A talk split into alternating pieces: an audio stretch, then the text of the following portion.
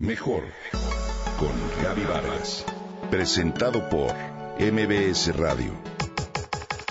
Mejor con Gaby Vargas.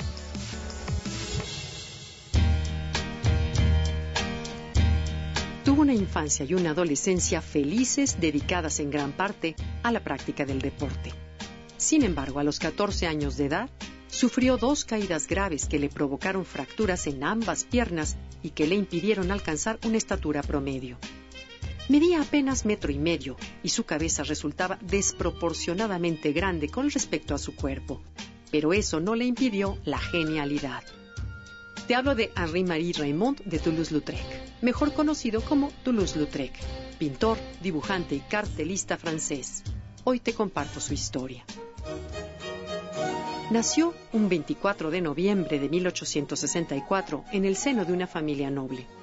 El hecho de que sus padres, matrimonio concertado, fueran primos en primer grado, condicionó su salud desde un principio. Padecía una enfermedad que afectaba el desarrollo de sus huesos. Estos eran sumamente frágiles. Las caídas que sufrió terminaron por impedir su crecimiento. La deformidad que esto le causó fue una constante de infelicidad y amargura para el pintor.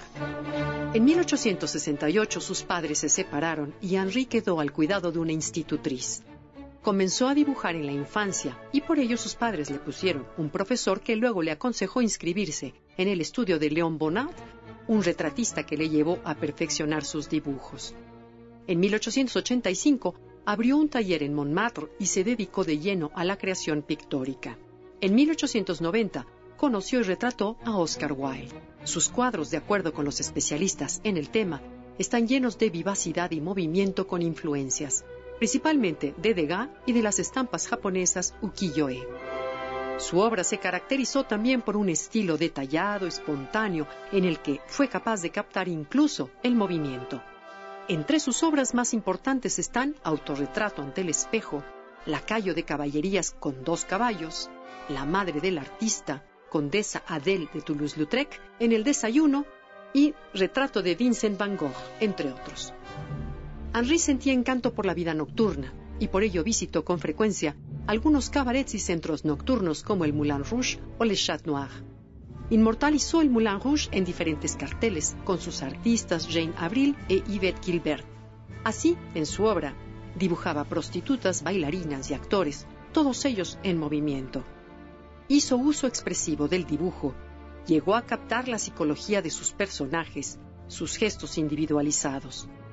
Sus retratos representan todas las clases sociales, pero también refleja la crudeza de las situaciones que en ese momento vivían. Soy feo, pero la vida es hermosa, solía decir el pintor como parte de su premisa principal de vida. Era un hombre responsable, pionero del expresionismo y con gran talento los dueños de los centros nocturnos le pedían que dibujara carteles promocionales de sus espectáculos. Su gusto por el alcohol deterioró su salud a tal grado que padeció manías, depresiones y severas crisis neuróticas. Henri de Toulouse-Lautrec vivió rápido. En 1899, su familia lo internó en un sanatorio. Murió en casa de su madre el 9 de septiembre de 1901 a los 36 años. Luego de algunos intentos de suicidio y tras un sinfín de visitas a diversas clínicas a causa de la sífilis que padecía. Toulouse-Lautrec pasó a la historia como el artista que retrató la vida de París de finales del siglo XIX. Y hoy lo recordamos.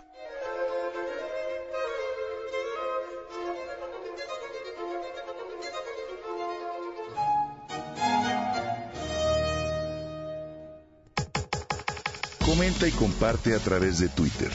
Gaby-Vargas. Gaby-Vargas.